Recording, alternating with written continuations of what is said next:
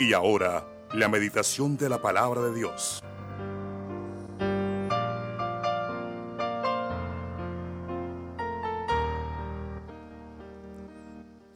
Bueno, para esta mañana eh, el tema es la gracia o cómo se aplica la gracia, cómo trabajamos nosotros ese punto. Bueno, eh, en esta mañana eh, tenemos un tema muy especial por aquí y es que aplicando la gracia recibida para evitar desgracias en la vida. Esos temas que sacamos a veces de la Biblia, ¿cierto? Bueno, la palabra de Dios tiene para todos nosotros, aplicando la gracia recibida para evitar desgracias en la vida. A veces se nos olvida que somos hijos de Dios y realmente se nos olvida que el cristiano tiene que parecerse más a Dios. Yo no sé si usted habrá leído un, un pasaje de la Biblia que está allá en Lucas capítulo 18 acerca de un fariseo y un publicano. Bueno, dice la Biblia que ambos subieron al templo a orar.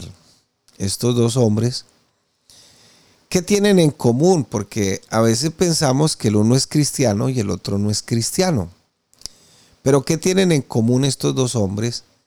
Bueno, lo que tienen en común estos dos hombres es que ambos son cristianos. Claro, apegados al Antiguo Testamento. El uno es el fariseo y el otro es el publicano. ¿Y quién es el fariseo? El fariseo no es sinónimo de falso. El, fariseo es sinónimo de una persona consagrada. Una persona que incluso vive su evangelio más allá de las fuerzas que tiene. Por eso cuando él levanta la mano para orar, él no está orando mal. Él está orando bien. Cuando dice, Padre, eh, te doy gracias porque no soy como este. o sea, en otras gracias, manejémoslo así. Señor, te doy gracias porque hoy no pequé. Te doy gracias porque hoy no, no, no caí en ninguna de las desgracias que esta vida ofrece. Eso es más o menos lo que él está diciendo. Está diciendo también, Señor, gracias porque puedo ayunar por dos veces en la semana. Y sus ayunos para los fariseos eran de 24 horas. Eran personas muy consagradas a Dios.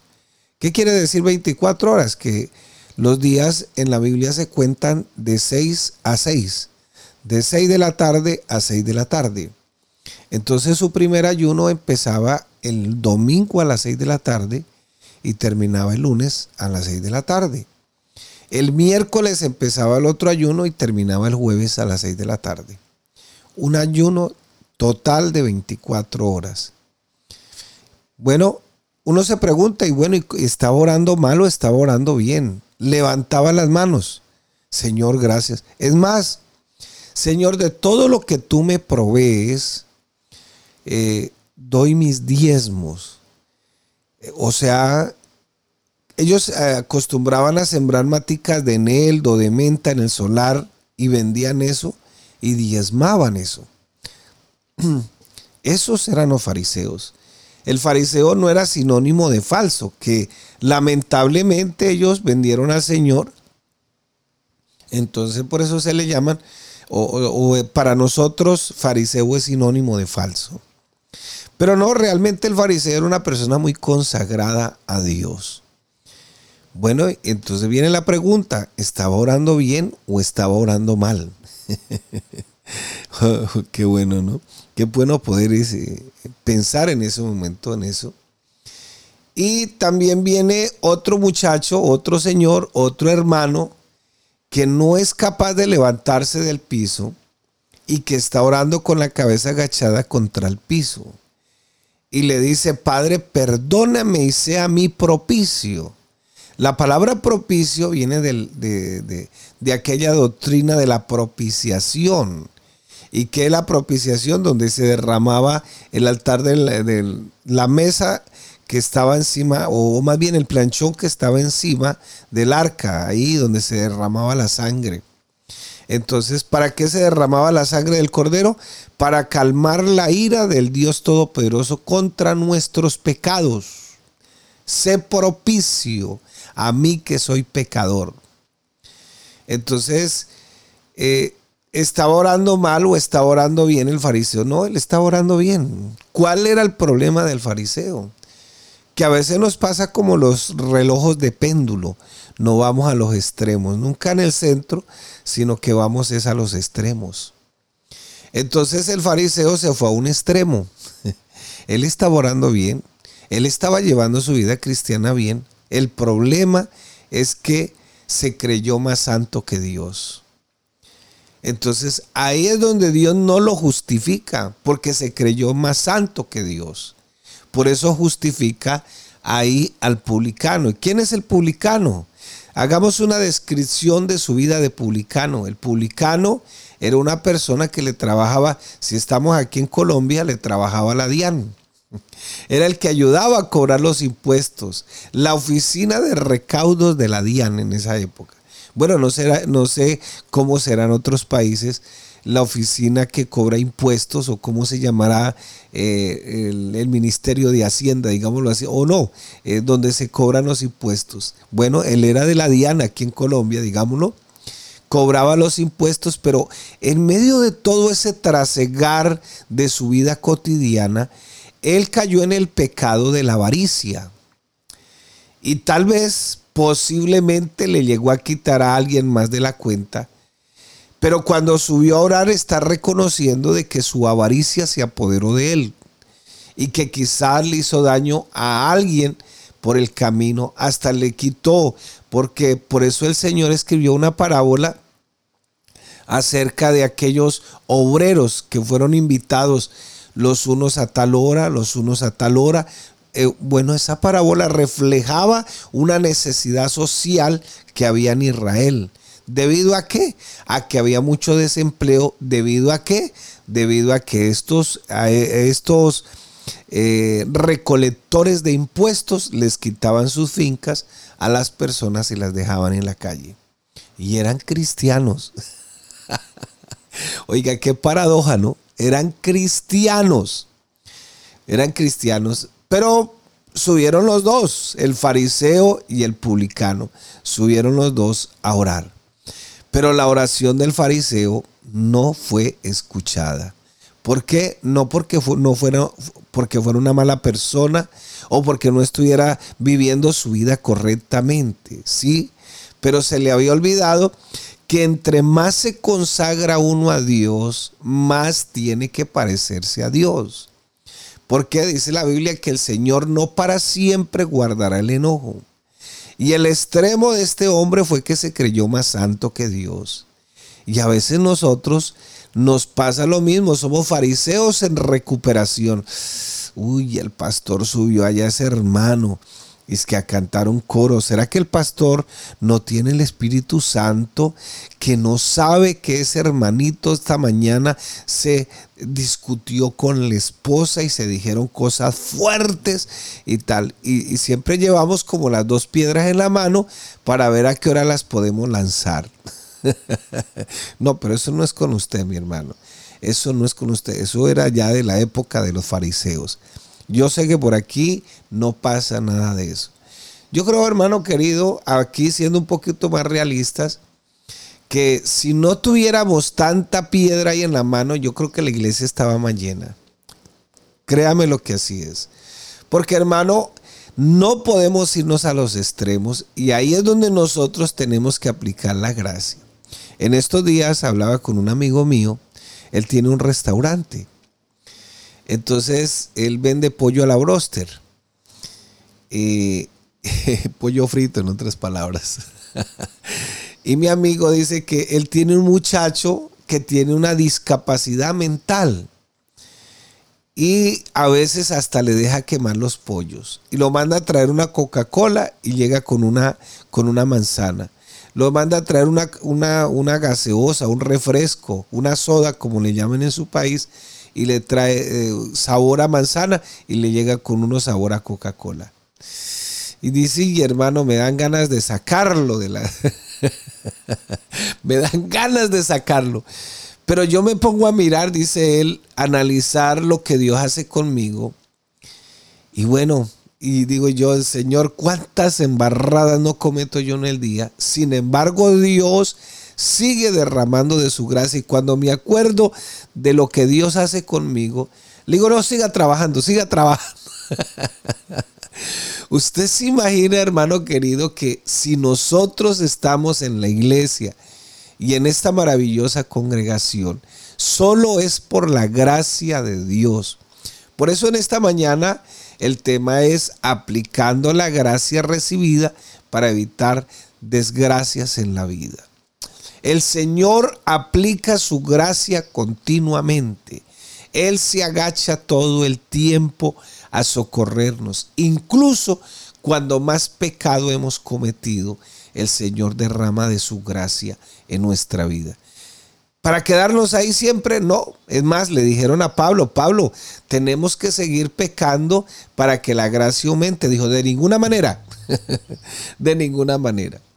Me acuerdo yo, así como para, poner unas paradojas en esta mañana, y que eso va en contra de la lógica nuestra, eh, para que nos demos cuenta cómo funciona la gracia del Señor. Bueno, había una hermana que se apartó del Señor. Ella quedó viuda y parece ser que la que le ayudaba, le ayudaba a sostener su vida cristiana era su esposo. Porque tan pronto quedó viuda, pácate, se descarriló de una vez, se fue de la iglesia. Y bueno, en medio de todos esos ires y venires, una vez fue a cobrar una plata a una casa. Y estaba tocando la puerta y eran como las seis de la tarde. Eh, y, se puso a mirar hacia el frente mientras que le abrían la puerta y había un árbol de oití. Pero ella veía que ese árbol de oití se movía mucho. y sintió temor, sintió miedo, sintió como ese, ese temor de pánico, de miedo pero no de miedo de otra persona, sino que de miedo como de, de un espíritu, como de un demonio. Y se puso a invocar el nombre de Jesús. se acordó que una vez ella fue cristiana y se puso a invocar el nombre de Jesús. Y reprendió en el nombre de Jesús cuando paca te cae una criatura ahí al piso. Pues vamos a ver que si era un demonio, eh, trabajando con una persona de lo que comúnmente se llama brujería, brujas, que, se, que son poseídas por un demonio y agarran y vuelan. Y eso es verdad. Entonces, fíjense cómo funciona la gracia del Señor, todo lo contrario a veces a la lógica nuestra.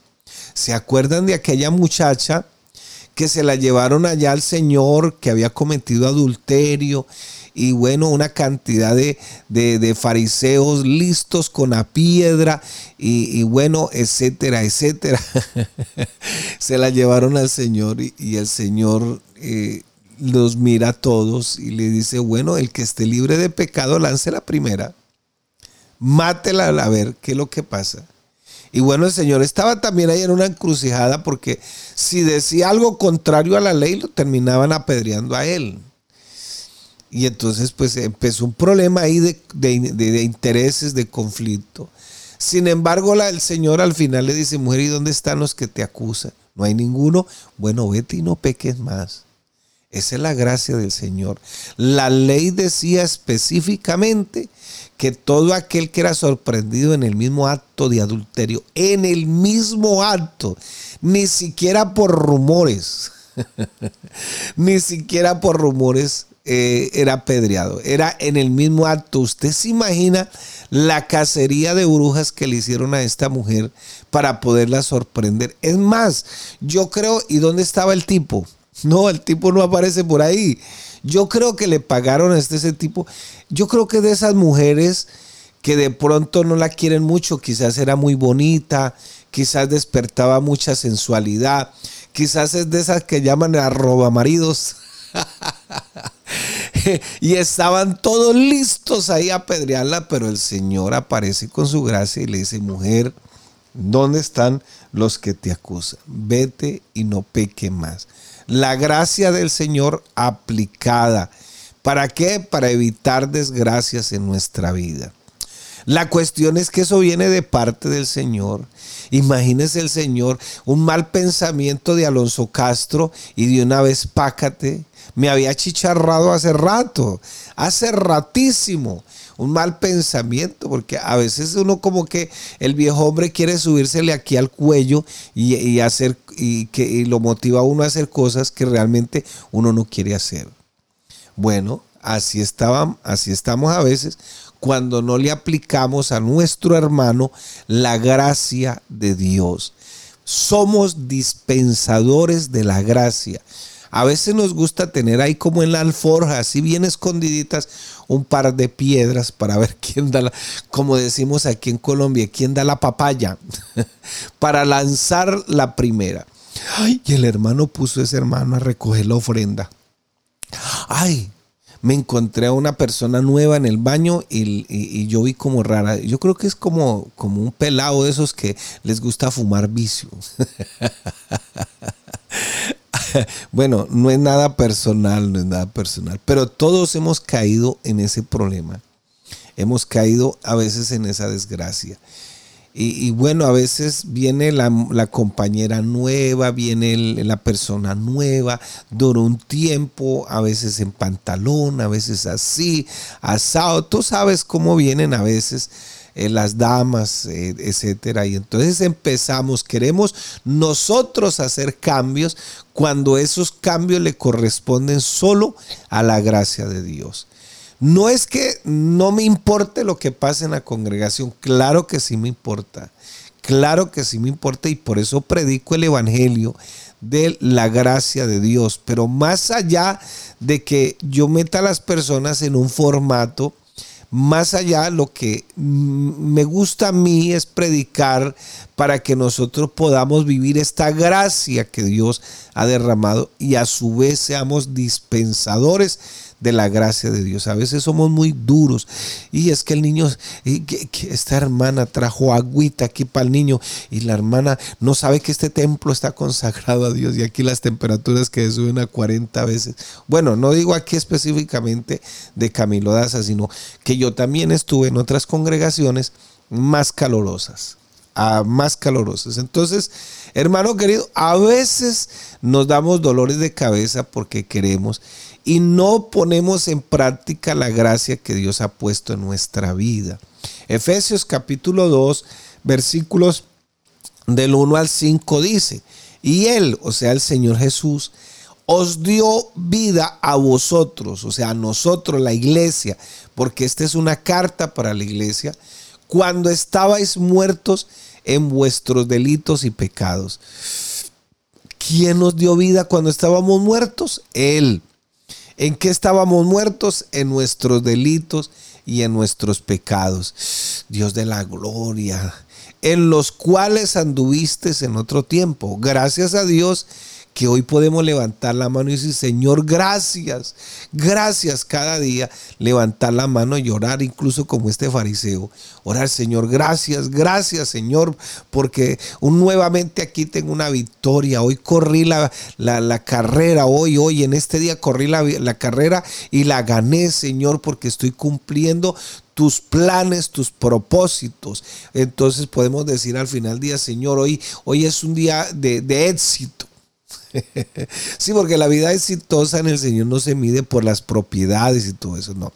Entonces dice aquí el texto, siguiendo la corriente de este mundo, conforme al príncipe de la potestad del aire, o sea, el diablo, el espíritu, el mismo diablo que opera en los hijos de desobediencia, entre los cuales también todos nosotros vinimos, perdón, vivimos en otro tiempo en los deseos de nuestra carne Entiéndase esa palabra carne, eh, esa naturaleza pecaminosa a todo dar, dando todo lo que tiene en nuestra carne, haciendo la voluntad de la carne y de los pensamientos, y éramos por naturaleza hijos de ira, lo mismo que los demás, pero Dios, que rico en misericordia, por su gran amor con que nos amó, aun estando nosotros muertos en pecados, nos dio vida juntamente con Cristo, por gracia soy salvos.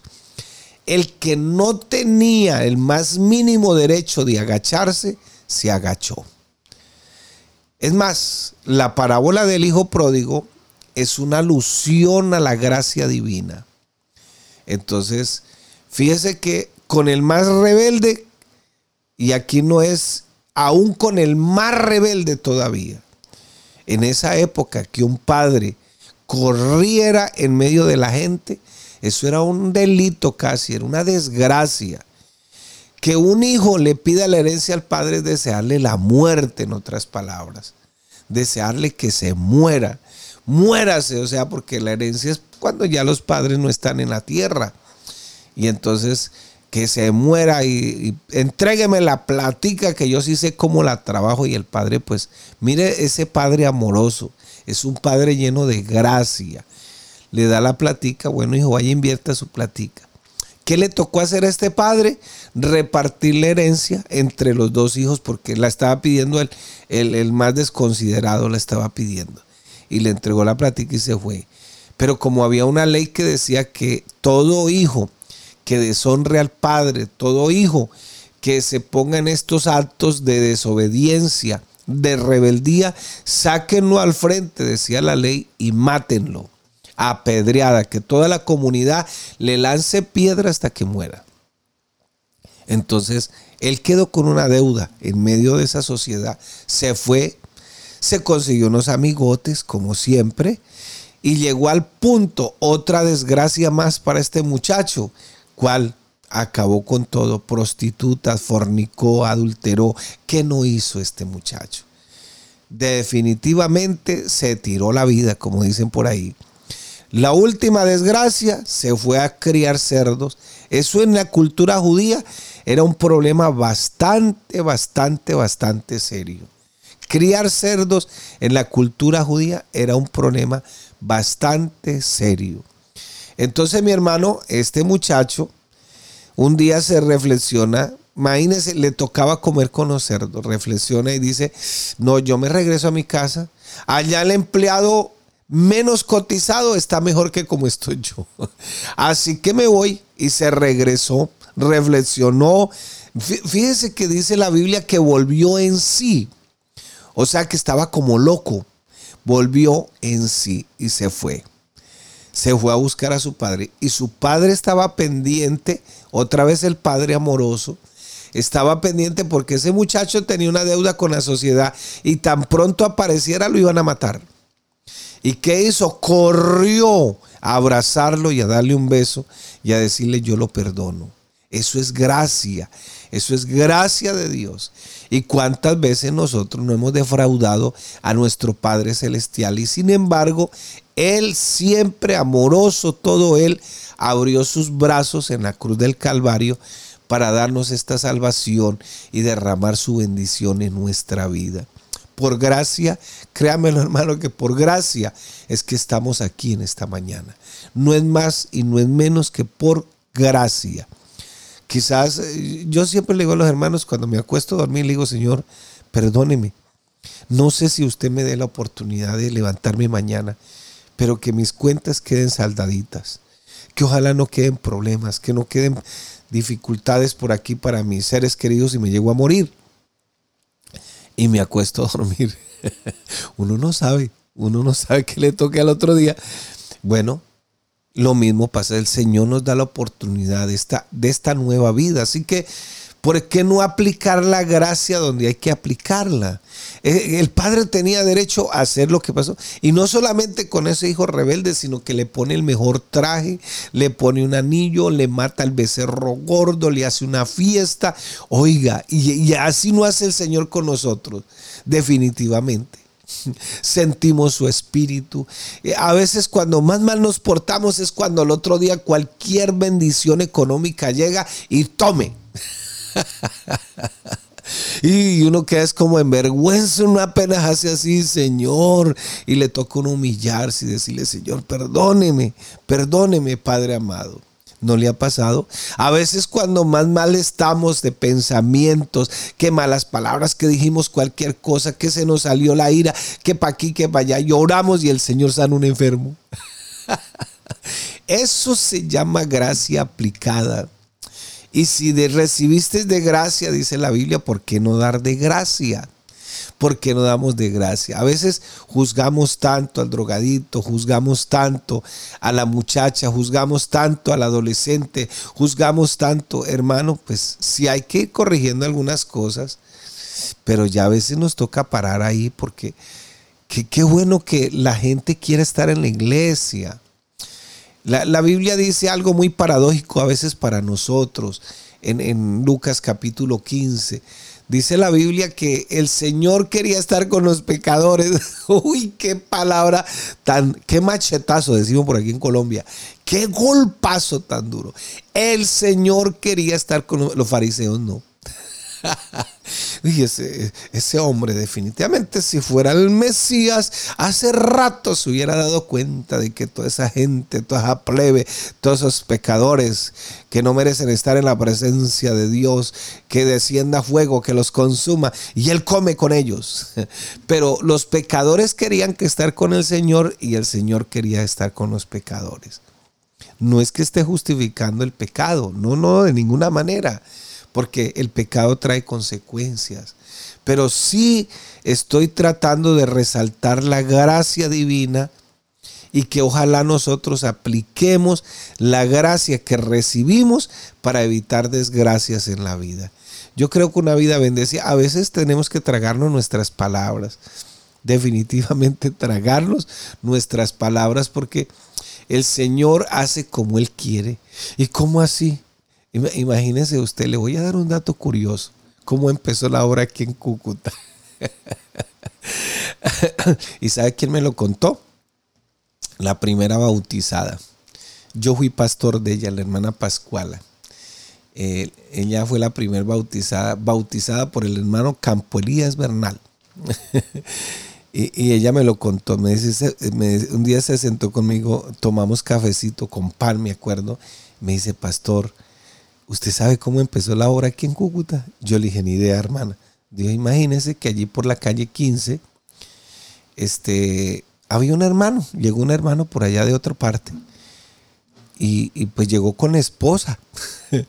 llegó con esposa y un día se empezó a predicar ahí el Evangelio, empezó a reunir personas, empezó a reunir personas. Y él sí llamaba, en esa época el presidente era el hermano Campo Elías Bernal y llamaba al hermano Campos que mandara un obrero, que mandara un obrero, que él necesitaba entregar esa obra ahí, no sé qué, qué tal, y que no, hermano, hágale frente, pero él cuando ya entregó nos dimos cuenta que esa no era la esposa. Dijo, esa no era la esposa, él no era la propia esposa, era un amante que él tenía y era un hermano. Y así empezó la obra en Cúcuta. Y el Señor pues mandó al hermano Juan de Dios Rodríguez, que él fue eh, el primer pastor aquí en Cúcuta, ya nombrado por el consistorio como misionero, que por la gracia del Señor Dios lo usó para que se abrieran todas las obras aquí en Norte de Santander. Entonces, hermano querido, la gracia de Dios es muy distinta a veces a, a lo que nosotros pensamos. Que tenemos que corregir nuestro pecado, claro, hay que corregirlo ¿Por qué? Porque es que la obediencia que nosotros aplicamos ahora es el resultado de esa gracia que el Señor derramó en nuestra vida. Somos obedientes no para que Dios nos bendiga, sino que somos obedientes porque ya Dios nos bendijo con su gracia, con su palabra, con su perdón, el bautismo del Espíritu Santo. Todo eso nos lo dio el Señor, nos lo dio el Señor. Entonces, bueno, mis hermanos, yo creo que en esta mañana eh, tenemos algo para dar y es darle gracias a Dios.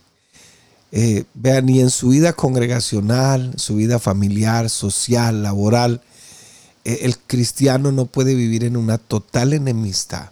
No puede, no puede. Y, si, no, y si no es porque no, no hemos logrado la madurez que Dios exige, y de repente hasta podemos ser disciplinados. Y, y ojalá nosotros en esta mañana podamos, podamos entender esto. Y le cuento otra historia de las tantas historias que me sé por ahí. me acuerdo que una vez invitaron a un joven a la iglesia y vino por primera vez, por primera vez, lo invitó otro joven. Y él llegó el domingo. Yo sí vi cuando entró a la iglesia, pero yo no sabía quién era. Pues como llegan muchas visitas, y ese joven tan pronto se arrodilló porque vio a los demás que se arrodillaban a orar, fue bautizado con el Espíritu Santo. Automáticamente el Señor lo bautizó con el Espíritu. Y él ni siquiera, ¿cuándo? Ni siquiera sabía que era el Evangelio. Nunca había tenido la Biblia en la mano. Pero ese día se arrodilló y fue bautizado con el Espíritu Santo. Bueno, ya despuesito, imagínense la vida que llevaba este pelado, este pelado, como decimos por aquí en Colombia, este muchacho, este joven. Eh, practicaba la homosexualidad. Aparte de que practicaba la homosexualidad, era drogadicto. Aparte de eso, su mamá y sus hermanas vendían droga en la casa y sus hermanas practicaban la prostitución él también practicaba la prostitución. Se alcoholizaba, etcétera. Usted se imagina la vida que este pobre muchacho llevaba. Una cosa impresionante. y llegó ese día y fue bautizado con el Espíritu Santo. Ni siquiera había sido bautizado en agua y fue bautizado con el Espíritu Santo. ¿Cómo se llama eso? Eso se llama gracia. ¿Que no le entendemos a veces? No le entendemos. Y qué bueno que nos pudiéramos meter un poquito como en ese, en ese pensamiento, en ese sentir de Dios y podernos ver reflejados ahí. Y, y yo creo que eh, esta vida sería más agradecida con Él, más agradecida. Por eso, aplicando la gracia recibida para evitar desgracias en la vida. ¿Por qué? Porque cuando nosotros no aplicamos la gracia de Dios, lamentablemente a veces tenemos que ser disciplinados. Y eso sí que duele, eso sí que duele. Así que mi hermano, en esta mañana, en el nombre de Jesús, yo lo invito, lo invito para que por un momentico usted y yo podamos experimentar la gracia del Señor, así como más, más aplicadita, más aplicadita, y que usted hoy la pueda vivir a su plenitud en el nombre poderoso de Jesús. Dios les bendiga mis hermanos en esta mañana, que la paz de Cristo sea para todos.